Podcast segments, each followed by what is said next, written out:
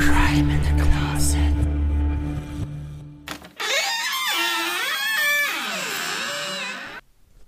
Hey und willkommen bei Crime in the Closet, deinem queeren True Crime Podcast. Dieser Podcast beschäftigt sich mit Kriminalfällen verschiedenster Art. Das können Überfälle, Anschläge, Missbrauch und Vergewaltigung, Körperverletzung bis hin zu Mord und Suizid sein. Deshalb gilt generell und für jede Folge eine Triggerwarnung. Solltest du Probleme mit diesen Inhalten haben, so bitten wir dich abzuschalten. Wenn wir queer sagen, dann meinen wir damit alle, die nicht dem heteronormativen Bild entsprechen. Wir hätten auch genauso gut LGBTQI sagen können, haben uns aber auf den Begriff queer geeinigt, um möglichst viele und alle, die sich angesprochen fühlen, mit einzuschließen und niemanden auszuschließen. Soweit dazu und nun viel Spaß mit Crime in the Closet, deinem queeren True Crime Podcast. Auch Heten dürfen zuhören. Ja, und damit herzlich willkommen zur heutigen Folge. Hallo René, hallo Tobi. Moin, moin. Hallo Miriam. Hallo liebe Zuschauer. äh, Zuhörer. Wow. das geht schon mal gut los. Mhm. Ähm, ja, äh, wollen wir direkt mit dem Pre-Talk starten? Bitte. Ja? Ja. Sehr schön. Wollen wir uns heute mal über den äh, Berliner CSD unterhalten? Wir wollen nicht, aber wir müssen. Mhm, ich denke auch, wir müssen. Spaltet ein bisschen die Meinung, glaube ich. Mhm. Also, ähm, äh, von meinem persönlichen Standpunkt her, ich wollte eigentlich unbedingt hin, weil ich Pride richtig vermisse. Ja, und als ja. ich dann gesehen habe, die Veranstaltung wurde mit 20.000 Leuten angemeldet und ich mich selbst mal reflektiert hatte und überlegt habe, wie ich so durch die Stadt gehe und mir immer denke, du bist zu nah, du bist zu nah, du bist zu nah, ich wäre durchgedreht. Also habe ich es gecancelt und bin in Hamburg geblieben. Ja. Das ist ja. auch die einzig richtige Entscheidung, wenn du mich fragst. Also ich bin ja. gar kein Freund von den Bildern aus Berlin. Mhm. Überhaupt nicht. Ich finde das super egoistisch. Ähm, ich find, also ich also ich, ich, bin da echt zügespalten. Ich kann Atme. das total verstehen, dass man feiern will. Ich kann das mhm. so gut verstehen. Voll. Ich kann verstehen, dass man sein altes Leben zurückhaben will, dass man feiern will, dass man den Pride vermisst, dass man das alles wiederhaben will. Und die Zahlen sprechen ja auch absolut dafür. Mhm. Das verstehe ich auch.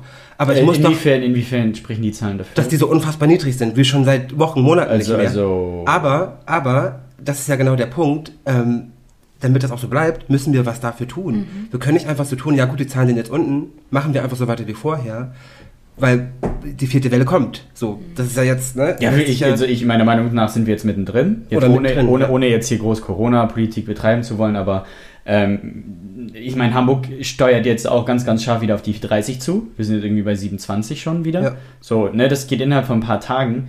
Ähm, das ist halt wie, die Schwierigkeit. Wie du, wie du halt sagst, ne, ich kann auch super nachvollziehen, dass ja. die Leute gerade jetzt im Sommer ne, raus wollen und Pride feiern wollen Vor und so. Allem Pride. Ja, oh. klar, ne, ich vermisse es auch mega. Ja. Aber ich sag mal, Hamburg hat da, finde ich, ein geiles Konzept, mhm. so eine kleine Fahrradtour, so da kann man den Abstand gut einhalten. Du bist einfach gezwungen, auch Abstand zu halten. Genau, ne? ähm, das, das ist nice. Aber ähm, von dem Berliner CSD habe ich im Vorfeld jetzt gar nicht so viel mitbekommen. Mhm, ich auch nicht. Ähm, ähm, nur als du das dann erzählt hattest, ja, ihr wolltet hin, aber nee, zu viele Leute und dann sehe ich die Bilder und es ist halt heftig. Also 65.000 halt heftig. Jetzt müssen wir, stellt euch mal vor, die, diese Pandemie gibt es jetzt gar nicht. Ne? Wir sind jetzt nicht in dieser Pandemie und es ist alles gar nicht so. Man, würde jemandem, man würde jemandem diese Bilder zeigen ja.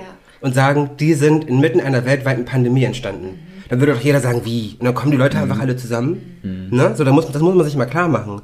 Dass nur weil wir jetzt irgendwie zwei Jahre schon damit leben oder anderthalb Jahre, macht es das ja nicht wett. Nee, nee. Ist das ja kein Freifahrtschein, um jetzt zu sagen, okay, aber ich darf wieder, aber ich habe jetzt eineinhalb Jahre verzichtet. Wir haben alle verzichtet. Ja, ja so. also das, da sind wir alle dabei. Ne? So also, also ich könnte es, glaube ich, auch einfach nicht. Ich habe die Bilder gesehen und war richtig froh, dass wir es nicht gemacht haben, weil ich auch gar nicht auf diese Nähe zu fremden Menschen noch klarkomme nach diesen letzten ja, zwei Jahren. Ja, da ist man noch so getriggert. Also das so, ist, ist so drin, ne? Ich, ich habe hab ich da jetzt schon, wenn ich Fernsehen gucke und Filme ja. gucke und da kommen Menschen zusammen oder ich sehe Konzerte, denke ich so, oh, die Leute stehen so nah beieinander.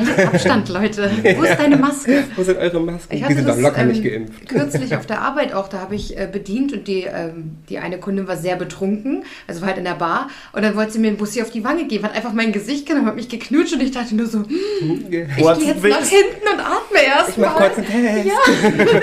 es ist so verrückt, weil es so drin ist und Ja. wenn ich mir dann vorstelle, ich stehe mitten in diesem Pulk und dann komme ich kurz nicht klar, wo gehe ich denn dann hin? Ja, vor allem, ich glaube auch, dass viele innerhalb dieser Demonstration Mhm. Ähm, wahrscheinlich auch eine Maske getragen haben, sehr vorbildlich waren, auch versucht haben, Abstand zu halten. Aber du hast halt so viele, denen ist das egal. Ja. dann, ne, gerade beim CSD spielt ja auch Alkohol eine, eine große Rolle Mhm. ähm, und irgendwann ist das halt hinfällig. Und ich hab, in den Berichten, die ich gelesen habe, hieß es ja auch, ne, dass auch kurz vor Abbruch war, weil die Polizei immer wieder darauf hinweisen musste, Leute, haltet Abstand, tragt die Masken. Und ich sag mal, dann muss man sich natürlich auch fragen, ne, will man sich dann irgendwie in so, einen- so einen, eigen, in einen Topf mit so Querdenker-Demos und so weiter schmeißen lassen? Weil die Vergleiche kommen jetzt, ne? Ja, jetzt kommt das alles, das wird jetzt halt instrumentalisiert von wegen, ja, ne, wenn es wieder um die Schwule geht äh, oder um die, um die queeren Lesben, ne, um die Homos, ähm, ich sag mal, das ist ja generell gerade wieder sehr, sehr, ah, finde ich ein brenzliges Thema, weil überall siehst du, die Leute haben keinen Bock mehr drauf, damit so konfrontiert zu werden, sei es die ganzen Regenbogenlogos etc. pp. Also typischer Pride Month eigentlich. Ja, ja, Wir aber ich finde, ich finde, ich finde, dieses Jahr ist es Krasser. irgendwie, zumindest äh, in den Social Media äh, Kanälen, heftiger. Weil es der aufgestaute Frust der Leute Ja, ja, ja. Ich glaube, das, da, da tut auch einen ganz großen Teil dazu bei, dass ähm, ja auch immer mehr Firmen auf diesen Pride-Kram aufspringen ne, und, diesen, und jetzt alles, alle Produkte unter Pride verkaufen. Das nervt Die ja Leute werden einfach Gays schon. überflutet mit dieser Regenbogenflagge. Ja. Ich kann sie ja selbst schon nicht mehr sehen, Ja, weil sie ja, einfach ja. überall ist. Ja gut, also ne, ich scroll Sogar weiter, so, Uhr. so, so, so mich, mich tangiert das halt eher, ne, so gar nicht. Aber ähm, da muss man sich nicht wundern, dass dann halt von solchen Leuten das dann jetzt instrumentalisiert wird, von wegen, ja, ne, wenn es dann um, um, um, um Homos geht, um queere Menschen, ähm, dann ist das wieder in Ordnung, dann gibt es kein Corona, ne? Das hat Nena Aber- jetzt auch gemacht mit dem Konzert. Sie hat ein Konzert Ja, gegeben und Zumal ich denke, so ein Konzert ist wieder was anderes. Es ist so eine. Ne, sie wusste, worauf sie sich einlässt. Ja. Sie kannte das Hygienekonzept. Ähm, es ist eine ne, Veranstaltung zum, zur Belustigung, zum Spaß. Es ist halt ne Unterhaltung. Das hat halt so eine klar. Ein CSD an sich ist auch unterhaltend, aber das ist da steckt halt für mich so ein anderer das Sinn hinter. anderer. Mhm. Genau. Ähm, auch wenn der vielleicht so ein bisschen schwammig ähm, geworden ist, so die letzten Jahre. Aber ähm, trotzdem ist es ein ganz anderer Sinn, aber trotzdem ähm, finde ich die Bilder natürlich erschreckend. Ne? Und auch so ein bisschen fahrlässig einfach ne? Ja. von den Veranstaltern. Absolut. Ähm, deswegen, da lobe ich mir den, den, den Hamburger Pride, der auch so wie letztes Jahr jetzt auf, mit Fahrrad bestritten wird. Dieses Jahr zum Glück auch inklusiv für Menschen mit Behinderung. Es kann eine Rikscha gemietet werden, jemand fährt sich. Aber ich meine, das war letztes Jahr auch schon mit Rikscha. Genau, also, wer das nicht Ja. weiß, wir kommen ja bestimmt nicht alle aus Hamburg. Wir machen, haben letztes Jahr, glaube ich, eine Fahrraddemo gehabt. Ne? Genau, Also genau, quasi auf Fahrrad. Wie eine, wie eine Pride, wie eine Parade, aber Genau. halt nur mit Fahrrädern. Genau, die auch um einiges kleiner war natürlich. Ne? Genau, und so wird das dieses Jahr auch wieder ähm, sehr, sehr sein. klein. Genau. Da wird dann eine bestimmte Strecke abgefahren. Finde ich entspannter. Ja. Ein bisschen, ne, so, weil da ist ja Abstand sowieso schon, ne, muss, muss. ja, allein durchs Rad. Ja, ja. Zumindest die bessere Lösung. ja. Ja, ja. Es ist halt gut, dass auch Alternativen gefunden werden, statt jetzt einfach wirklich so eine eskalative Demo, wie die jetzt in Berlin stattfinden zu lassen. Da gab es ja auch die Regelung Alkoholverzehr oder ähm, Rauchen nur am Rand der Parade. Also jede Insta-Story, die ich an diesem Wochenende gesehen habe von Leuten aus meiner Insta-Bubble, war halt, ich bin irgendwo mitten in der Menge und tanze und habe meine Maske auf halb acht und trinke dabei. Also Ja, das ist auch irgendwo, das sind auch teilweise echt äh, un, ja, so, so komische Regeln. So, ne? Mhm. Was soll jetzt am Straßenrand anders sein, als wenn ich, ne, ich gehe an den Straßenrand, trinke und gehe dann in die Mitte und tanze. Ja, habe ich auch wieder auch Bewegung drin, Ja. auch wieder sagen Leute. müssen, es werden mit Sicherheit nicht alle 65.000 sich nicht an die Regeln gehalten haben. Das ist Blödsinn. Ne, natürlich, da wird es super viele gegeben haben, die sich an die Regeln gehalten haben. Ja. Aber diese Veranstaltung an sich kann ich einfach nicht nachvollziehen. Nee. Ich kann es nicht verstehen, wieso man so viele Menschen auf einen Haufen zulässt in einer Pandemie, in der wir uns alle befinden. Und jedes Mal, ich habe das Gefühl, so geht es seit dem Start der Pandemie, jedes Mal, wenn die Zahlen sinken, kommen die Leute zusammen, wir Ja. bringen die Abende zusammen, feiern und dann steigen die Zahlen wieder und dann ist das Gemecker groß. Ja, Ja, die Regierung versagt. Vor allem das Ding Ihr ist, versagt. vor allem das Ding ist ja, die Zahlen steigen ja aktuell einfach, ne? Deutschlandweit in den einzelnen ne, Regionen. So klar mag es vielleicht noch Inzidenzregionen geben, die halt sehr, sehr niedrig sind, aber aktuell, es steigt halt einfach wieder erschreckend schnell. Die Leute fliegen ja auch wieder in Urlaub. Ja, ja, und das, das ist halt so, ne? Und am Ende, so, ich sag mal Richtung Herbst, dann ist wieder das Geschrei groß, ne? Wieso, weshalb, warum? Ihr seid, ne? Ja, ja, Corona-Diktatur, Corona-Diktatur, Diktatur. Mm, Ja, aber Leute, ihr habt im Sommer halt auch den, den Punkt dafür gesetzt. Es war letztes Jahr genau der gleiche Scheiß. Ist so, ja. Und ähm, ja, nee, fand ich, finde ich nicht cool, auch nicht so vom CSD-Verband in Berlin. Ich weiß nicht, wer dafür zuständig ist, aber ne, schöne Grüße, ziemlich uncoole Aktion. Sehr, sehr, sehr, sehr fahrlässig und Es hätte verantwortungslos. Halt ein besseres Konzept geben Ja. müssen, weil Das muss Pride wahrscheinlich- wirklich ist wichtig, nach wie vor sind wir uns ja alle einig. Wichtig, klar. Ja. Also es geht nicht um das Aber Konzept an ähm, sich. du hättest das irgendwie anders. Direkt D-Abo von alle, die da waren jetzt. Ja. Aber so ist das, sorry, aber so ist das. Also, Nee, da sind wir auch ein, uns eigentlich recht einig. ja. Schon. So genug der Corona-Politik. Ja, Genug geraged. Thema. Ja. Apropos Berliner CSD, das mit dem Bremer CSD habt ihr auch mitbekommen? Nur so Mhm. halb. Ich nur so halb. Ja, erzähl mal, Perfekt, ihr René. könnt mich doch dann aufklären und dann auch alle anderen aufklären. Wir educaten René jetzt hier. Ich war ein bisschen schockiert, muss ich ehrlich sagen. Ähm, es gab die Meldung, dass der Bremer CSD ein Fetischverbot ausgesprochen hat. Heißt, alle aus der Lackleder-Community, Petplay etc. pp. sollen nicht an der öffentlichen Demo teilnehmen. Und, und wie definieren die Fetisch in dem Sinne? Sobald wahrscheinlich zu viel Haut gezeigt wird oder eben ja diese klar erkennbaren Sachen wie Lackleder, Lack, Peitschen. Leder, Harnes, Geschirr. Wenn irgendwelche Hundemasken. Rumläuft, ist es ja für viele auch ein Fetisch. Ja, das genau, ist dann okay. so ein Problem gibt es dann nämlich. Nee, das, Wo- das war ja das Fetisch. ja, Okay, Wo okay. trennt man das? Ich denke aber wirklich, es geht nur um Leder-Community Mhm. und halt Fetisch, Petplay etc. Was Geht ist gar Pet nicht. Ähm, wenn, Für alle, die es ähm, nicht wissen. Ja, genau. Wenn du dich wie ein kleines Hündchen anziehst und dein Herrchen, Herrchen dich Gassi führt. Ja, da sind halt, ist ja auch, glaube ich, auch so. ins Bett play, die Ja. anderen ins Alltag.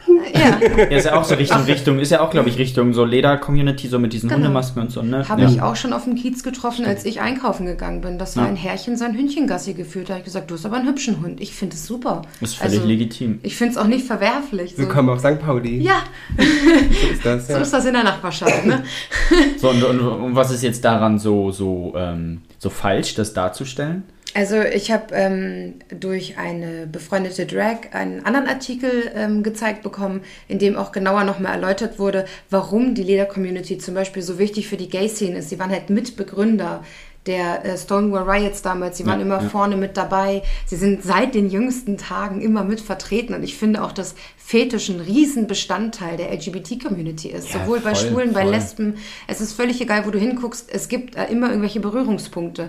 Und ich finde halt auch, dass eine Pride sexuelle Vielfalt darstellen Absolut, sollte, ohne halt ähm, zu Genitalien schüren. zu, zeigen oder Klar. dergleichen. Da würde ich auch sagen, okay, jetzt hört's auf. Klar, so. FSK 18 Pornografie Genau. ist wieder was anderes. Richtig. Aber ich finde, das wird halt mit so einem Verbot halt auch irgendwie gleichgestellt. So irgendwie diese die schmutzige Ecke, so Ja. dieses, das was, ah, es gab ja auch viele Kommentare, ah, das müssen die Kinder ja auch wirklich nicht sehen. Ja, dann geh mit deinem Kind nicht zur Pride oder klär dein Kind vernünftig auf. Ja, und So. zumal es werden ja auch keine sexuelle Handlungen auf dem. Pride vor aller möglichen Leute vollzogen. Ich sag mal, klar, da würde ich auch sagen, so, hm, geht ein bisschen zu weit.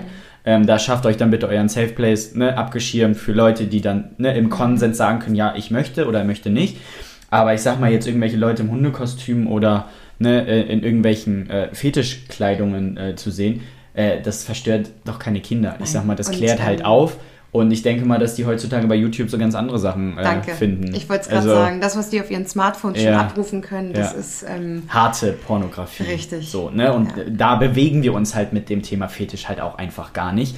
Und ich finde, das wird halt hier einfach nur unnötig. Ähm, eine schöne Grüße an den äh, Bremer CSD. Ich denke mal, euren Shitstorm habt ihr da ja auch eigentlich schon eindeutig bekommen. Tobi schickt halt die Grüße raus Ja. überall hin. Ja, Leute, ja. passt mal auf hier. Ja, ganz Und du ehrlich. kriegst einen Gruß. Ja, ganz ehrlich, ne?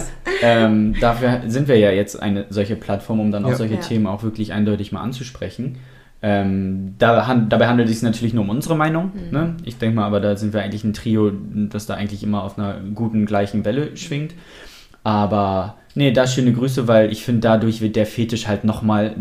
Der hat ja eh nicht so eine gute Stellung. Das wird ja immer schon so. Mm, mm, Es wird ne? weiter stigmatisiert, Ja, indem man es absolut. verbietet. Und, So. und das, und das äh, schürt es halt auch einfach und drängt es Ja. dann wieder noch viel, viel weiter wieder in eine Ecke, wo man denkt, hey, da gehört es halt auch nicht wirklich zwingend hin. Und, und kam es da denn jetzt zu irgendeiner Lösung? Soweit ich das mitbekommen habe, ist das weiterhin der Beschluss. Was ich richtig stark fand, war, dass der Hamburger CSD Ja. sich öffentlich dazu nochmal geäußert hat und halt eben auch gesagt hat, es gehört dazu und es wird Ja. bei uns hier stattfinden. Ja. Schöne Grüße aus Hamburg. Wir genau, jetzt das. mal mit positiv. Hallo Ja. Hamburger CSD. Ja. Schon wieder. An die Fischköpfe. Machen sie mal wieder gut. Wir können es, ne? Die Fahrraddemo, jetzt das. Ja.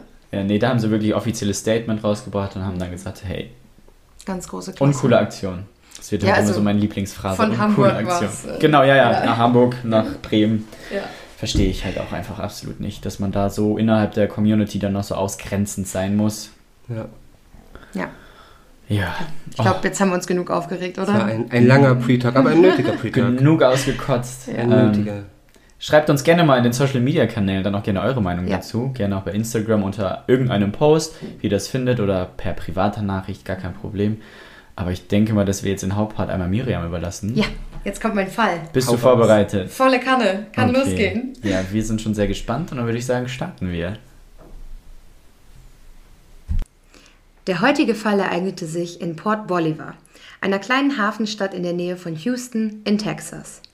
An der Ecke, an der meine Erzählung beginnt, gibt es nicht wirklich viel zu sehen. Das Viertel ist sehr industriell, die Gebäude werden fast ausschließlich gewerblich genutzt, hier und da gibt es einen Fischgroßhändler. Das Leben in Port Bolivar spielt sich die Straße herunter ab. Dort gibt es einige kleine Läden und Restaurants. An der Ecke, an der wir beginnen, gibt es einen Supermarkt und daneben ein bereits vernageltes Hotel. Das Viertel ist sehr ruhig, eher totenstill. Um 7.30 Uhr am 17. März 2014 beginnt für einen Lieferanten eine ganz routinierte Schicht. Er fährt an diesem Morgen den besagten Supermarkt an und lädt drin seine erste Lieferung ab. Nachdem er die Kisten entleert hat, bringt er die leeren Boxen hinter dem Supermarkt zum Müllcontainer. Dort bei dem großen Container, direkt hinter dem abgeriegelten Hotel, fallen ihm zwei ziemlich wüste Schaufensterpuppen auf. Ihre Beine gucken hinter der Tonne hervor. Zunächst irritiert ihn das nur kurz, er schenkt ihnen aber keine weitere Beachtung. Während er nun drin die zweite Lieferung Kartons auspackt, denkt er darüber nach, wer sie dorthin geworfen hat oder weshalb. Und so spricht er eine Mitarbeiterin des Geschäfts an. Diese weiß von nichts und kann sich ebenso wenig erklären, wo diese Puppen herkommen sollten. Die beiden beschließen also, sie genauer zu inspizieren und gehen raus zum Müllcontainer. Als sie um diesen herumwandern, fällt es ihnen schlagartig wie Schuppen von den Augen. Es handelt sich gar nicht um Schaufensterpuppen. Jemand hat hier hinter dem Müll zwei Körper entsorgt. Hier liegen tatsächlich zwei tote Frauen. Sofort riefen sie panisch die Polizei an, welche sich direkt auf den Weg machte. Allen war schnell klar, dass die Körper hier unachtsam entsorgt wurden, dass sie wortwörtlich wie Müll abgeladen wurden. Es war kaum eine erkennbare Menge Blut am Tatort aufzufinden, und die Körper lagen so da, als hätte man sie einfach achtlos hingeworfen und wäre abgehauen. Nicht als seien sie beispielsweise nach einem Angriff zu Boden gegangen und dort vor Ort verstorben. Es war sehr bizarr. Eine der Frauen hat eine große, blutige Wunde an der Seite ihres Schädels. Eine Einschusswunde, wie die Autopsie später ergeben soll. Beide waren ineinander verworren, lagen unter und übereinander. Die zweite Leiche hat einen Bettbezug über den Kopf gezogen, sodass nicht direkt erkennbar ist, woran sie verstorben war. Das war auch das Erste, was die Polizisten nach ihrem Eintreffen untersuchten. Sie nahmen dem zweiten Opfer das Bettzeug vom Kopf und waren schockiert über den Zustand des Gesichts des Opfers. Es war völlig geschwollen. Die Frau wurde eindeutig zu Tode geprügelt. Die Schläge müssen mit einer heftigen Kraft ausgeführt worden sein, denn ihr Schädel war zerbrochen, so dass ihr Gehirn und seine Flüssigkeiten hinausliefen. An den Körpern der Frauen war nichts zu finden. Keine Papiere, nichts, was Auskunft über ihre Identität geben könnte. Wer waren sie und weshalb wurden sie ermordet? Dies galt es nun schnellstmöglich zu klären. Außer einem blutverschmierten Brief und einem Stück Holz mit ein paar Blutspritzern darauf war allerdings nichts ausfindig zu machen, was als Beweismittel hätte gelten können. Beides wurde direkt zum Labor gesandt und auf DNA-Spuren untersucht. Doch eins war zu diesem Zeitpunkt schon deutlich auszumachen. Ein Name und eine Adresse. Brittany Cosby aus Houston. Hatte sie den Brief hier platziert oder hat der Täter einfach nicht aufgepasst? Handelte es sich nur um Müll, der gar nichts mit der Tat zu tun hatte?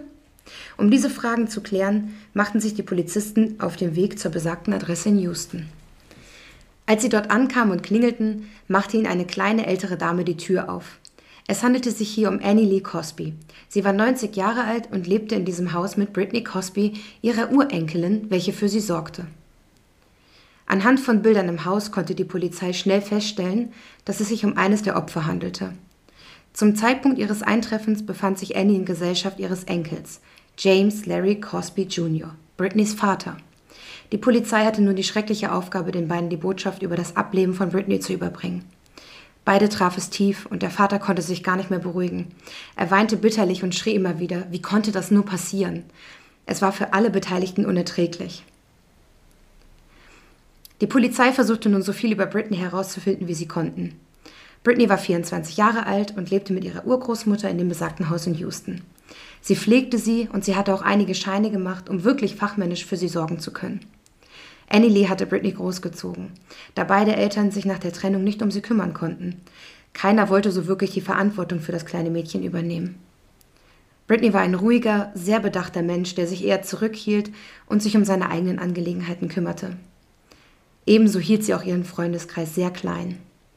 Im Teenageralter hatte sie einmal eine sehr große Clique. Leider war diese nicht der beste Einfluss für einen jungen Menschen, und um ihre damaligen Freunde zu beeindrucken, ließ sie sich zu einem Raub überreden. Als sie erwischt wurde, wurde ihr schlagartig klar, dass sie auf die schiefe Bahn geraten war, und sie arbeitete sich da wieder heraus. Sie zahlte alle Schulden des Raubs zurück und brach den Kontakt zu diesen Menschen ab. Sie suchte sich einen Vollzeitjob und konzentrierte sich ab diesem Tag nur noch auf sich und ihre geliebte Urgroßmutter. Ihr Vater, Larry, war erst seit einigen Jahren wieder in ihr Leben zurückgekehrt. Er war gerade erst wieder nach Houston gekommen und brauchte eine Unterkunft, und so zog auch er bei seiner Großmutter Annie Lee ein. Larry und Britney waren unbestreitbar Vater und Tochter. Sie sahen sich so ähnlich. Doch ihr Verhältnis war eher distanziert, denn ihnen fehlten natürlich viele gemeinsame Jahre. Die Polizei fragte Annie und Larry, ob sie eine Idee hätten, um welche Frau sich beim zweiten Opfer handeln könnte. Und so erzählten die beiden von Crystal, Britneys Partnerin. Die beiden waren zu diesem Zeitpunkt seit zwei Jahren ein glückliches Paar mit großen Plänen. Sie hatten sich in einem Bus gesehen und Britney war sofort schockverliebt in Crystal. Crystal war eine kleine, zierliche, sehr feminine Frau, die sich so liebevoll um ihre damals noch dreijährige Tochter kümmerte, dass es ihr Herz sofort entfachte. Sie ging hinüber und sprach sie an. Seitdem waren die beiden unzertrennlich und auch Crystal und ihre kleine Tochter Senaya zogen bei Annie und Britney ein. Sie waren eine kleine, glückliche Familie, die gut füreinander sorgte. Beide Frauen arbeiteten in Teilzeit und kümmerten sich gemeinsam um Annie Lee und Senaya. Dies sorgte dafür, dass sie sehr eng getaktete und für die Polizei gut nachvollziehbare Tagesabläufe hatten. Gerade erst hatten sie sich einen Geländewagen zusammengespart, einen Kia Sorrento. Er war ihr ganzer Stolz. Dies brachte die Polizei dann aber zum Stocken. Weder an der Fundstelle der Leichen noch in der Umgebung des Hauses ließ sich dieses Auto auffinden. Wurden die zwei Frauen vielleicht überfallen und der Wagen wurde direkt mitgenommen? Als nächstes sprach die Polizei mit Pfarrer Ivan und Mary Jackson, den Eltern von Crystal. Natürlich traf auch die beiden die Nachricht zutiefst. Es war für sie einfach unbegreiflich, weshalb jemand ihrer Tochter so etwas antun sollte. Sie war immer friedlich und wusste sich zu benehmen, sagten sie. Die Eltern beschrieben Britney und Crystal als liebend und perfekt füreinander, gestanden aber auch, dass sie es etwas Zeit gekostet hat, zu akzeptieren, dass ihre Tochter lesbisch war. Pfarrer Ivan war strenggläubig und hielt gleichgeschlechtliche Ehen für eine Sünde. Deshalb bat er seine Tochter, sich in der Öffentlichkeit zurückzuhalten, denn es könnte ein schlechtes Bild auf ihn als Pfarrer werfen. Die erste Person, vor der Crystal sich outete, war ihre Halbschwester. Diese hatte vollstes Verständnis für ihre Beziehung und half ihr auch, Britney in die Familie zu integrieren. Zum Zeitpunkt des Mordes hatten die Eltern sich damit abgefunden, auch wenn sie nicht begeistert waren. Die Hauptsache war doch, dass ihre Tochter glücklich war. Das letzte Mal, als Pfarrer Ivan und Mary Jackson ihre Tochter Crystal mit Britney und Senaya sahen, war, als diese ihren neuen Geländewagen abgeholt hatten. Nach dem Kauf holten sie Senaya von ihren Großeltern ab und Crystal bat ihre Eltern rauszukommen, um den neuen Wagen zu betrachten. Sie war einfach so stolz. Doch ihr Vater war laut eigenen Worten zu dickköpfig, um aus dem Stuhl hochzukommen. Er war der Meinung, sie hätten einen besseren Wagen für denselben Preis kaufen können. Er wusste nicht, dass das das letzte Mal sein würde, dass er sein Kind lebendig sieht. Am Folgetag versuchte Crystals Mutter Mary, diese öfter zu erreichen. Doch sie ging nicht ran. Normalerweise würde sie das nicht beunruhigen, erzählte sie. Sie wusste, dass Crystal immer viel zu tun hatte. Doch an diesem Tag war Senaya nicht in der Schule aufgetaucht und das war wirklich untypisch. Sie versuchte es immer wieder über den Tag verteilt und wurde dabei immer unruhiger. Auch Crystals Vater äußerte ein schlechtes Bauchgefühl zu haben und so beschlossen die beiden, zu Crystal und Brittany nach Haus zu fahren. Vor Ort trafen sie auf Annie Lee und Senaya, aber von den beiden Frauen war keine Spur. Als sie auch am nächsten Morgen nicht zu ihr durchkam, war Mary so besorgt, dass sie bereits alle umliegenden Krankenhäuser und Polizeistationen kontaktiert hat, um herauszufinden, wo ihre Tochter sein könnte. In ihrer Verzweiflung rief sie sogar schon im örtlichen Leichenschauhaus an. Doch, doch auch dort gab es keine Meldung. Sie war kurzzeitig beruhigt, doch am nächsten Tag sollte die Polizei schon an ihrer Tür klopfen. Nach den Gesprächen mit den Eltern wandte die Polizei sich an die Autopsie. Diese bestätigte, dass es sich bei den zwei toten Frauen um Crystal und Britney handelte. Crystal wurde mit einem gezielten Schuss in die linke Schläfe ermordet. Sie wurde hingerichtet und war sofort tot. Bei Britney hingegen schien der Täter seine geballte Wut herausgelassen zu haben. Es machte den Anschein, als sei es etwas Persönliches gewesen. Sie wurde zu Tode geprügelt. Und obwohl der Täter sie bereits mit dem ersten Schlag tötete, weil er ihr Genick brach, hörte er danach nicht auf, auf sie einzuschlagen. Einer der Schläge war so extrem, dass er ihren Schädel zerbrach, längs in der Mitte, von der Stirn bis in den Nacken. Hier lief ihr Gehirn raus und fast ihr gesamtes Blut. Sie war fast komplett ausgeblutet. Zu diesem Zeitpunkt tippte die Polizei darauf, dass beide Frauen von ein und demselben Täter oder zumindest zur selben Zeit ermordet wurden und sie befürchteten, dass es sich hier um ein Hate Crime handelte. Entweder aufgrund der Hautfarbe der beiden Frauen oder aufgrund ihrer Sexualität, wenn nicht sogar aus beiden Gründen. Doch auch die Brutalität ließ sie stolpern und vermuten, dass der Angriff etwas Persönlicheres war, vor allem gegen Britney. Der Täter muss in einer Art Wahn auf sie eingeprügelt haben, obwohl sie bereits tot war. Er konnte einfach nicht von ihr ablassen, bis er ihr Gehirn sehen konnte. Wie viel Wut muss man dafür in sich tragen? Die Art, wie Crystal getötet wurde, hingegen schien schon fast belanglos, als wollte der Täter sie einfach nur aus dem Weg räumen. Die Methoden, die gewählt wurden, zeigten ganz deutlich das Level an Emotionen, mit denen die Taten vollzogen wurden. Auch das Bettlaken um Britneys Kopf ließ darauf schließen, dass der Täter sie danach nicht mehr ansehen konnte, aus Scham oder aus Wut. Es musste jemand gewesen sein, der die beiden auf jeden Fall kannte. Niemand aus den Familien der Frauen hatte irgendeine Vermutung, wer sie so sehr hassen könnte. Sie hatten keine Feinde, sie hatten nie Streit, keine Ex-Partner, die Probleme mit ihnen haben könnten. Es war immer friedlich um die beiden. Was die Familien zudem äußerten, war die Verwunderung über die Fundstelle. Port Bolivar war immerhin anderthalb Stunden entfernt und keine der beiden Frauen hatte da irgendwelche Freunde in der Gegend und niemand wusste überhaupt, ob sie da jemals in der Vergangenheit gewesen waren. Am Abend des ersten Ermittlungstages, nachdem die Polizei am Morgen die Leichen gefunden und über den Tag hinweg alle Befragungen gemacht hatten, wurden auf den Social-Media-Kanälen und Newsblogs bereits hitzige Diskussionen geführt. Es waren einfach unglaubliche Neuigkeiten. Noch bevor die Polizei es ihr mitteilen konnte, erfuhr Britneys Mutter auf diesem Wege vom Tod ihrer Tochter über Facebook. Am zweiten Tag der Ermittlung begann die Polizei, die Menschen in Port Bolivar zu befragen. Sie suchten Zeugen, die irgendetwas hätten sehen oder hören können. Sie befragten jeden, der die Frauen kannte, Freunde, Verwandte, Arbeitskollegen. Sie gingen jeder möglichen Spur nach. Es schien, als seien diese Leichen aus dem Nirgendwo aufgetaucht. Erst einige Tage später gab es dann einen neuen Beweis für die Polizei. Ein Spaziergänger fand ein Portemonnaie am Wegesrand in Houston und gab es als Fundstück bei der Polizei ab. Es gehörte Britney. Dies machte erneut deutlich, dass der Mord an einem anderen Ort stattgefunden haben muss als der Fundort der Körper. Vielleicht hat der Täter nach der Tat versucht, Beweise verschwinden zu lassen und warf das Portemonnaie an dieser abgelegenen Straße zum Fenster seines Autos heraus. Das nächste, was die Polizei sammelte, waren die Aufnahmen der Überwachungskameras auf der Route von Houston nach Port Bolivar aus den Tagen, an denen die Frauen vermisst wurden. Das erste Material, welches sie sichteten, waren die Aufnahmen eines Liquor Stores am Ende der Straße, in der Britney und Crystal lebten, um dort nach dem Kia Sorrento Ausschau zu halten. Genau wie Aufnahmen des Fährenhafens nach Port Bolivar, denn per Fähre war der schnellste Weg zwischen beiden Orten in der Zwischenzeit wandten sich die Ermittler erneut an Larry, Britneys Vater, welcher am Morgen des Verschwindens im selben Haus mit ihnen gelebt hatte. Er sagte, alles lief wie immer ab, die beiden hätten sich für die Arbeit fertig gemacht und seien dann losgefahren. Doch die Ermittler wussten bereits, dass dies nicht stimmte, denn die erste Abweichung war, dass die Tochter nicht in die Schule gefahren wurde. Doch das schien ihnen zu dem Zeitpunkt nicht weiter verdächtig. Beim Sichten der Aufnahmen der Überwachungskamera des Liquor Store entdeckte die Polizei nun den Wagen der beiden Frauen. Hier ist zu sehen, dass der Wagen das Haus am Morgen verlassen hat und später am Tag wieder zurückkehrte. Das nächste Mal, dass sie den Wagen sahen, war wie vermutet am Fährenhafen. Hier fährt der Wagen vor und wird für einen dortigen Security angehalten und auf ein beschädigtes Licht hingewiesen.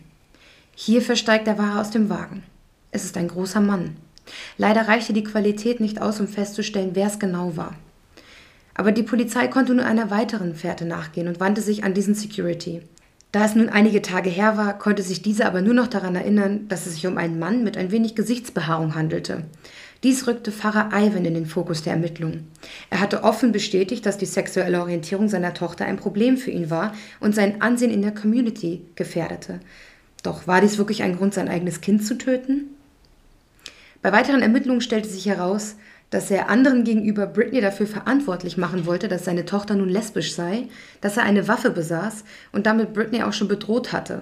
Doch seine Waffe und die Kugel, mit der Crystal getötet wurde, gaben keine Übereinstimmung. Damit war die Polizei erstmal zufrieden und konzentrierte sich auf andere Verdächtige und andere Hinweise. Der Brief, welcher am Fundort der Leichen lag, rückte erneut in den Fokus. Der Inhalt war nicht weiter von Bedeutung, aber der Umschlag, der war wichtig. Darauf wurde ein Fingerabdruck sichergestellt. Er war von Larry Cosby. Bisher war er kein Verdächtiger, doch dieser Spur galt es nun nachzugehen. Während in Houston gerade eine Gedenkfeier für die beiden Frauen gehalten wurde und alle Freunde und Familienmitglieder dort um sie trauerten, verschaffte die Polizei sich Zugang zum Haus von Annie Lee, wo sie alle gemeinsam lebten. Von außen fiel den Ermittlern direkt eine fehlende Fensterverkleidung auf, und es erinnerte sie an das Stück Holz, welches am Fundort lag. Es passte einfach perfekt an diese Stelle. Dieses Fenster lag an der Seite des Hauses und davor befand sich eine Veranda. Hier konnten die Ermittler einige Flecken am Boden ausfindig machen. Es sah aus wie Blut. Das Fenster, in dem die Ermittler nun standen, war das Fenster zum Zimmer von Larry Cosby. Das Blut an dem Holzstück wurde getestet und es stellte sich heraus, dass es Crystals Blut war. Was natürlich Sinn machte, da sie durch einen Kopfschuss getötet wurde. Hier muss das Blut gespritzt haben. Es schien, als sei sie vor dem Haus, vor diesen Fensterläden erschossen worden, und der Täter hatte die Läden direkt mitgenommen, als er versucht hatte, die Beweise verschwinden zu lassen. Doch den Großteil der Beweise sollte die Polizei erst noch finden. In Larrys Zimmer. Das gesamte Zimmer war in Blut getränkt. Es war einfach überall. Im Teppich, auf T-Shirts, es war in die Tapete gezogen, auf Laken, auf dem Boden waren große flächige Flecken, die er wohl versucht hatte, mit kleinen Läufern zu bedecken, doch auch diese waren schnell vollgesogen. Als die Polizei mit Luminol und UV-Licht durch den Raum ging, leuchtete alles auf. Luminol ist eine Flüssigkeit, die zur Spurensuche verwendet wird und selbst geringste Mengen von Blut sichtbar macht. Der Raum muss der Tatort gewesen sein oder zumindest der Ort, an dem die Körper bis zum Abtransport aufbewahrt wurden. In einer seiner Schubladen fand die Polizei zudem noch Patronen der Art, mit der Crystal erschossen wurde. In Larrys Zimmer ließen sich allein an diesem Nachmittag 300 einzelne Beweise feststellen. Dies reiche der Polizei bei weitem aus, um zur Trauerfeier zu fahren und Larry Cosby noch vor Ort in Handschellen zu legen. Er wurde angeklagt, seine Tochter und ihre Partnerin ermordet zu haben. Zu guter Letzt ließ die Polizei sich noch die Tracking-Daten von Larrys Netzbetreiber aus der Tatnacht geben und auch hier machten sie einen Treffer. Larrys Telefon war in der besagten Nacht von Houston nach Port Bolivar gefahren und wieder zurück in sein Haus gekehrt. Das Einzige, was der Polizei fehlte, war ein Motiv. Niemand in ihrem Umfeld hat das kommen sehen und konnte sich erklären, weshalb Larry seine eigene Tochter und ihre Partnerin töten würde und somit seine Enkelin zum Waisenkind machen würde. Es gab keinen Streit, keine Diskussion oder dergleichen, es machte einfach gar keinen Sinn. Sie fragten Larry also danach und er stritt alles ab, er wurde sogar wütend und befahl den Polizisten, den wahren Täter zu finden. Während zwei Polizisten ihn im Befragungsraum vernahmen, recherchierte ein Kollege und fand heraus, dass Larry zwölf Jahre im Gefängnis gesessen hatte und auch kurz vor seiner Rückkehr nach Houston nochmal zwei Jahre einsitzen musste. Sie hatten es hier also mit einem Mann zu tun, der sich aufgrund seiner Gewalt bereits über ein Jahrzehnt Gefängnis eingehandelt hatte. Sie nahmen ihn daraufhin über fünf Stunden in die Mangel und zeigten ihm alle Beweise, die in seine Richtung deuteten. Doch er stritt weiterhin ab. Selbst als ein Polizist ihn fragte, wie er in dem Raum schlafen konnte, der mit dem Blut seines eigenen Kindes getränkt war, beharrte er weiterhin darauf, die großen Flecken am Boden nicht bemerkt zu haben. Da sie auf diese Art und Weise nicht weiterkamen, beschlossen die Polizisten, ihn mit den Tatortfotos zu konfrontieren und bedrängten ihn und schrien ihn an. Sie drängten ihm, die Bilder seiner toten Tochter anzusehen und forderten eine Erklärung von ihm. Ab diesem Zeitpunkt fing er an zu schweigen. Es war im Nachhinein unerklärlich herauszufinden, weshalb, aber sie konnten ihn zu diesem Zeitpunkt nicht verhaften. Nur unter dem Vorwand, er habe Beweismittel zurückgehalten, konnten sie ihn weiter in Untersuchungshaft behalten. Ein Monat nach ihrem Mord ließ sich endlich der Wagen der beiden Frauen ausfindig machen. Er stand auf einem Parkplatz eines Stripclubs in Houston. Dieser meldete das Fahrzeug und es war die reinste Goldgrube an Beweisen. Er war voller Blut, eine Kugel wurde gefunden, eine Fußmatte fehlte.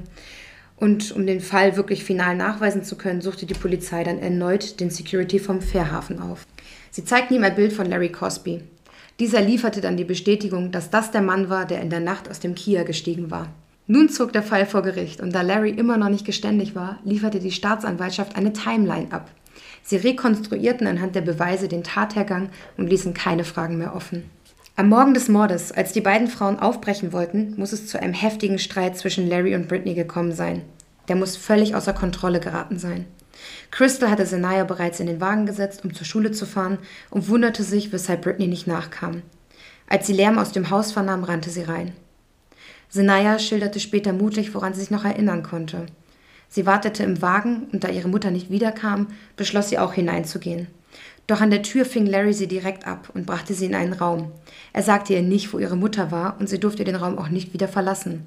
Er machte ihr den Fernseher an und sperrte sie den gesamten Tag ein. Anhand der Beweise ließ sich ablesen, was passiert war, als Crystal wieder ins Haus ging. Sie muss in Larrys Zimmer gelaufen sein und sah dort ihre tote Freundin am Boden und ihren Schwiegervater über ihr, wie er auf sie einschlug. Sie flüchtete vor ihm zur Hintertür hinaus, doch er verfolgte sie mit gezückter Waffe, und vor seinem Fenster stoppte er sie und verpasste ihr einen Kopfschuss. Danach trug er ihren Körper in sein Zimmer. Annie Lee war während der ganzen Tat im Haus, in ihrem Zimmer. Doch sie war zu schwerhörig, um mitzubekommen, was passierte, und selbst wenn, wäre sie auch zu alt gewesen, um aufzustehen und nachzusehen. Larry lud die Leichen direkt nach der Tat in den Wagen und verbrachte seinen Tag wie gewohnt. Am Abend fuhr er dann die beiden in ihrem eigenen Wagen rüber nach Port Bolivar und schmiss sie dort hinter die Mülltonnen. Das Motiv hat Larry bis heute nicht geliefert. Man spekuliert, es könnte sich um eine Erbsache handeln, nachdem Britney sich ja immer um Annie Lee kümmerte und sie Britney statt Larry in ihr Testament aufnahm. Ebenso vermutete man Neid oder Homophobie, da Britney gut für sich sorgte und gutes Geld verdiente. Man vermutete, dass Larry insgeheim ein Problem mit ihrer Sexualität hatte und sich diese Gefühle allesamt in ihm aufstauten und in diesem Streit aus ihm hinausplatzten. Trotz all der Spekulation bleibt es bis heute ungeklärt. Den wahren Grund wird Larry vielleicht mit ins Grab nehmen. Er sitzt nun ein, sein Leben lang. Ähm, erstmal hat mich das, das Auffinden der Leichen voll an Kaderi erinnert. Mhm. So mit diesem, ne, so an der Seite in der Gasse und mit was über dem so Kopf und so. Ja. Das hat mich direkt daran erinnert. Und tatsächlich war mein erster Gedanke, ähm, wer der Täter sein könnte. Du hattest doch erzählt, dass, dass die jüngere von beiden ein Kind hat. Mhm, Senaya. Genau, und ich dachte, vielleicht war es der Vater von dem mhm. Kind. Äh, so von wegen, ne, Frust und Wut, jetzt ist sie lesbisch und was ist da los und wieso, weshalb, warum, dass der das vielleicht gewesen ist. Der war tatsächlich zwischenzeitlich auch tatverdächtig, mhm. aber die hatten ein super gutes Verhältnis, haben sich auch das Sorgerecht geteilt, er war super liebend und sie konnten ihn halt super schnell auch ausklammern. Also mit Vater hätte ich ehrlich gesagt nicht gerechnet. Ich auch nicht. Ja, also was ich krass fand, war, dass beide Väter, ich glaube, dieser Pfarrer war der mhm. Vater von äh, Crystal. Crystal. Ähm, beide Väter so in den Fokus mhm. gerückt sind.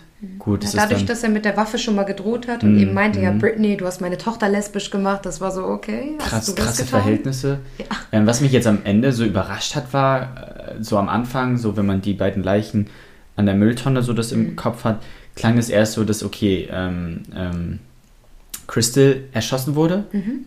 so zuerst, und dann äh, Britney ermordet wurde. Mhm. Ähm, und da habe ich fast schon gedacht, so, wenn das mal nicht andersrum war, mhm. und am Ende war es ja dann irgendwie andersrum, mhm. was ich auch heftig finde, dass sie dann da in diese Situation stürzt ja. und äh, sieht, wie ihre Freundin, ihre Lebenspartnerin da brutal ermordet wird. Mhm. Vom und, Schwiegervater, das ja, ist auch schon so. Ja, das, das ist, also ja. Äh, äh, heftig finde ich, dass er wirklich bis heute schweigt. Er hat nichts dazu gesagt, bis Nein. heute gar nichts. Also ich konnte nichts finden. Trotz dessen er wirklich ja auch dann rechtskräftig verurteilt wurde, nehme ich an. Die Beweise haben alle gegen ihn gesprochen. Ja, ja, es war alles eindeutig. Also ich meine, alleine sein Zimmer, ich habe die Tatortfotos gesehen, es war wirklich alles blutverschmiert. Ich, ich, ich fand es krass, dass sie da überhaupt dieses äh, Luminol mhm. benutzen. Äh, wenn es eigentlich schon. Wenn es doch eindeutig ist, dass. Es war ne? sehr obvious. Mhm. Alles blutet. Er hat ja anscheinend noch nicht mal irgendwie versucht, da irgendwas zu vertuschen. Also, er hat versucht zu reinigen, aber Blut ist ja eine super hartnäckige Sache. Vor allem, wenn sich das schon in Textilien saugt. Ja, und es gab so Bilder, wo er wirklich dann irgendwie so sporadisch Teppiche ausgelegt hat mhm. und die waren auch wieder vollgesogen. Aber Weil, die muss er ja dann kurz danach wirklich dann da ausgelegt genau. haben. Genau. Wobei, wenn, wenn du das erzählt hast, sie ja fast ausgeblutet genau, ist. Genau, ne? das wollte ich gerade sagen. Sie hat fast ihr komplettes Blut in diesem mhm. Raum gelassen. Und das mhm. ist ja eine Menge, was ein Mensch an Blut mhm. hat. Und das war alles in diesem Raum verteilt. Ja, ich hatte mich nur gefragt, also ob er halt wirklich gar nichts gesagt hat bis mhm. heute, weil ähm, so dieses, dieses das Gesicht verdecken von ihr, das hat er ja gemacht, ne, mit, mit diesen Laken oder was das war, ich glaube, Bettlaken. Bettzeug, genau. Genau. Das ist ja oft so, aus, aus dieser psychologischen Sicht ist das ja oft ein, ähm, ich verdecke das Opfer, mhm. ich mache es wieder gut, sozusagen. Mhm. Ich hatte, glaube ich, irgendwann hatte ich mal erwähnt, dass das hinter Kaifek ja für mich so eine Rolle gespielt mhm. hat, der Fall hinter Kaifek. Und da war das ja auch so ähnlich, ne? Da ja. hat man ja, hat der Täter ja äh, die Leichen mit Türen bedeckt und mhm. da hat man ja auch gesagt, okay, das äh, spricht dafür, dass der Täter die Opfer kannte, mhm. dass das so ein Verdecken ist. Ich verdecke meine Tat, ich tue genau. so, als wäre das nicht passiert, ich mache das wieder gut. Ich schäme mich vielleicht auch. Genau. Ja, Deshalb habe ich mich gefragt, ob er vielleicht so in, im Inneren in dem Moment schon das bereut hat und dass es ihm eigentlich leid tut. Mhm. Aber wenn er dann wirklich bis gar, also bis heute gar nichts dazu gesagt hat, Ich konnte nichts finden. Krass. Ja, das Ding ist, ich glaube, das wird wahrscheinlich auch im Effekt gewesen sein. Mhm. Ich denke mal nicht, dass das mhm. lange geplant worden mhm. ist. Ich denke mal, das war dann in dem Moment, wie du am Ende dann auch sagtest, viele, eventuell viele Faktoren, die dann wirklich in diese Tat äh, kanalisiert wurden.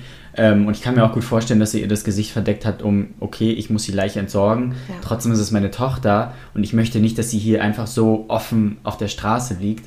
Da hat ähm, sie auch heftig Und dass er das Gesicht ihrer Freundin nicht verdeckt hat, spricht auch Bände. Ja, ja, ja, ja, ne, weil's halt, weil er da wahrscheinlich dann nicht so diesen persönlichen Bezug hatte oder Richtig. keine emotionale Bindung. Und das super Aber sein, auch, Ja, ja, ne? und seine Freundin, also seine eigene Tochter, meine ich, ähm, dann halt wirklich sagte, nee, ich möchte nicht, dass du jetzt hier so öffentlich liegst.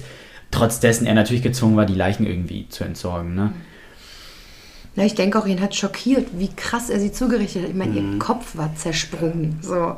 Das ist schon. Ja, man will sich, man will sich das nicht wirklich äh, bildlich vorstellen. Schlimm. Auch wieder ein, ein Übertöten, ne? Ja. Wie wir es ganz oft in unserem Podcast ja, die haben. Emotion, die Emotion, ja. ne? Hm. Das ist gruselig. Also, ähm, was ich noch interessant war, es gab in den Ermittlungen zwischenzeitlich auch kurz den Verdacht, ob es ein ähm, Suicide Murder ist.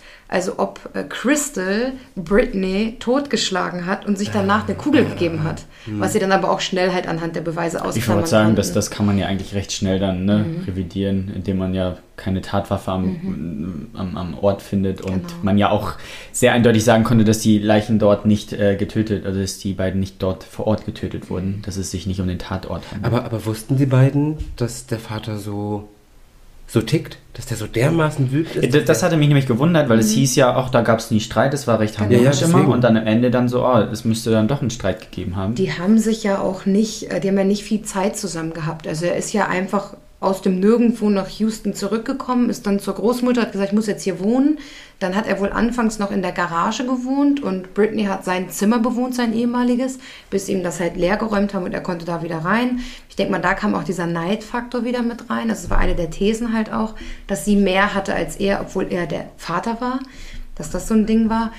Ähm, aber sie waren wohl immer respektvoll zueinander, halt unterkühlt, aber jetzt nicht so, als dass man sagen könnte, da ist was im Busch. Also sie hatten jetzt nicht so die typische Tochter-Vater-Beziehung, genau. sondern die waren eher entfremdet, genau. alleine durch seine Haftjahre. Und sie soll auch nichts von der Haft gewusst haben. Also Ach. das hat sich wohl erst in den Recherchen Was herausgestellt. Was dachte sie denn, wo er war?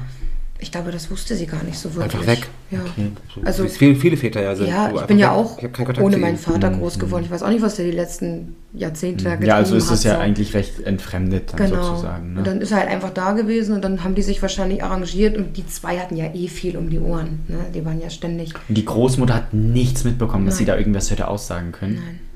Die war halt schon. Nicht 90 schwerhörig, hm. auch jetzt gebrechlich. Die musste ja schon gepflegt werden, auch mit Schein. Auch in der Nachbarschaft. Mich wundert, dass halt hm. dann niemand diesen Schuss gehört ja. hat, dieses Geschrei. Auf der Veranda, das fand ich auch ja, krass. Ich meine, das muss ja dann unmittelbar auch, auch an dieser... Das, das Einprügeln macht ja Ja, laut, da muss ne? ja, da muss ja ein Riesenschrei... Auch, dass diese Naya äh, nichts gesagt mhm. hat. Klar, sie hat wahrscheinlich die Tat selber nicht gesehen, aber sie muss ja Schüsse gehört haben. Die war sie, fünf zu dem Zeitpunkt des ja, Mordes. Ich, ich meine, das ist ja ein Alter, wo du dich schon mhm. ordentlich ne, artikulieren kannst, wo du wirklich sagen kannst, ja, ne ne, mein, mein, mein, was ist es dann, mein Opa mhm. hat mich hier irgendwie eingesperrt, ich wusste genau. nicht, was los ist.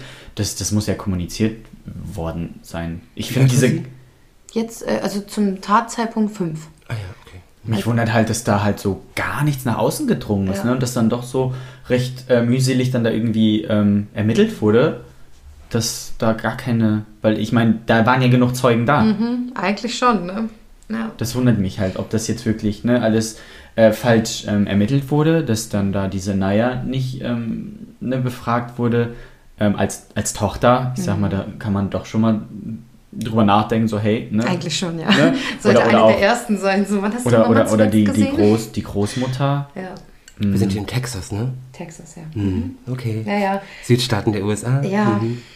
ja und es ist halt auch. Ähm, Achso, die Betroffenen sind dunkelhäutig. Ja, ich wollte gerade sagen, eine Community ne, mhm. mit farbigen mhm. Menschen und ja, das ist schon. Ah, jetzt? Ja, ja, dann. Ja.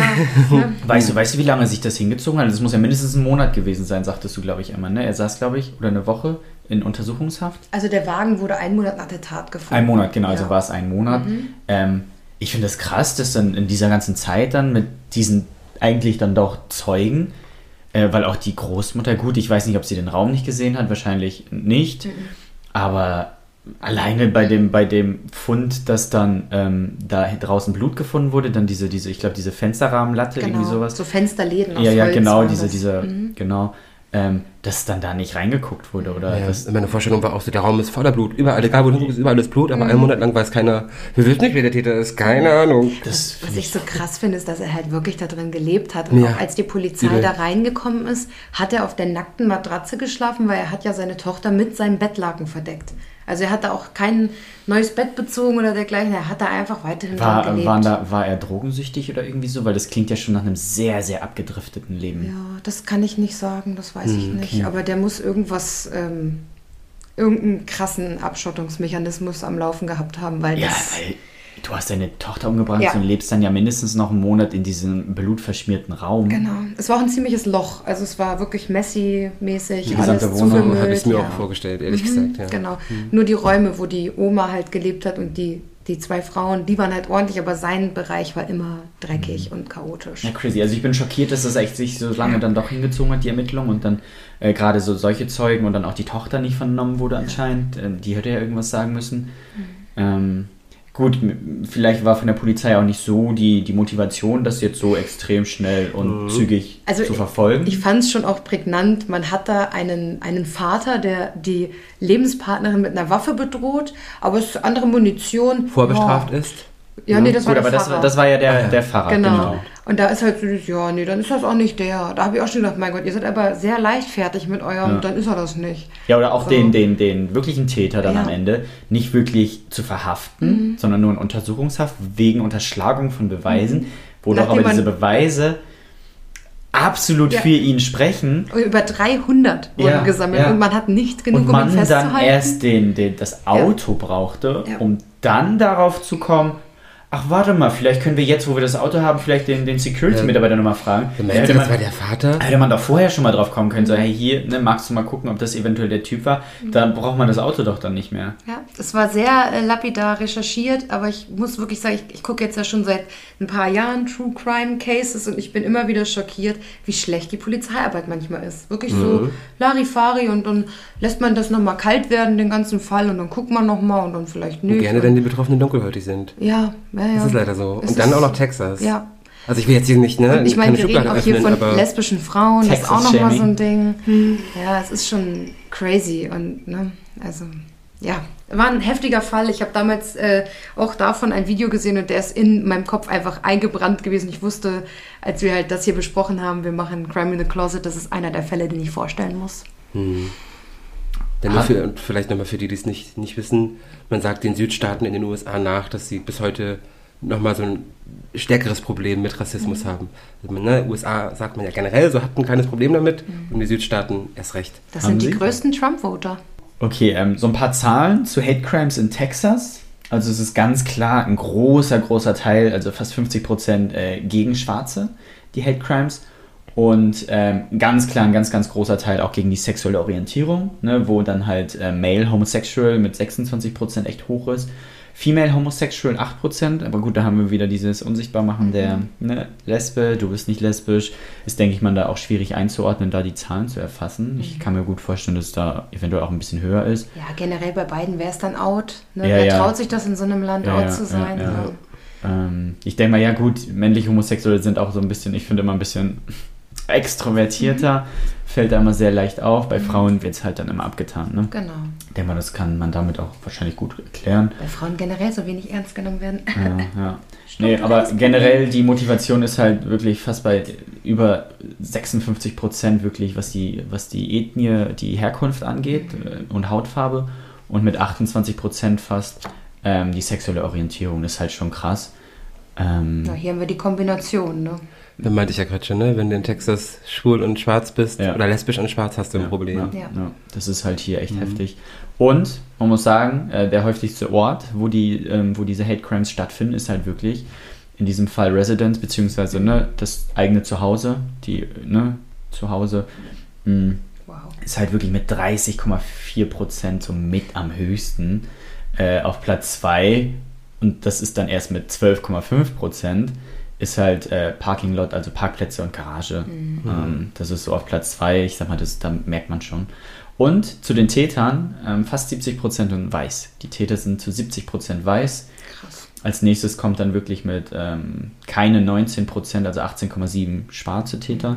Ist halt auch riesig, riesiger Unterschied. Ne? Also es ist halt, ne, der Täter ist meistens weiß Mhm. Und ähm, Was ja das- auch ein rassistisches Motiv ja, ableiten absolut, lässt. absolut. Ja. Und das Opfer ist dann meistens halt ähm, ne, nicht weiß und ähm, dann eine andere sexuelle Und Orientierung. die Zahlen, über die wir reden, sind die offiziellen Zahlen. Ne? Also wer weiß, Genau. wie Ja, ich habe jetzt hier gerade Zahlen von 2014 sind die. Ja.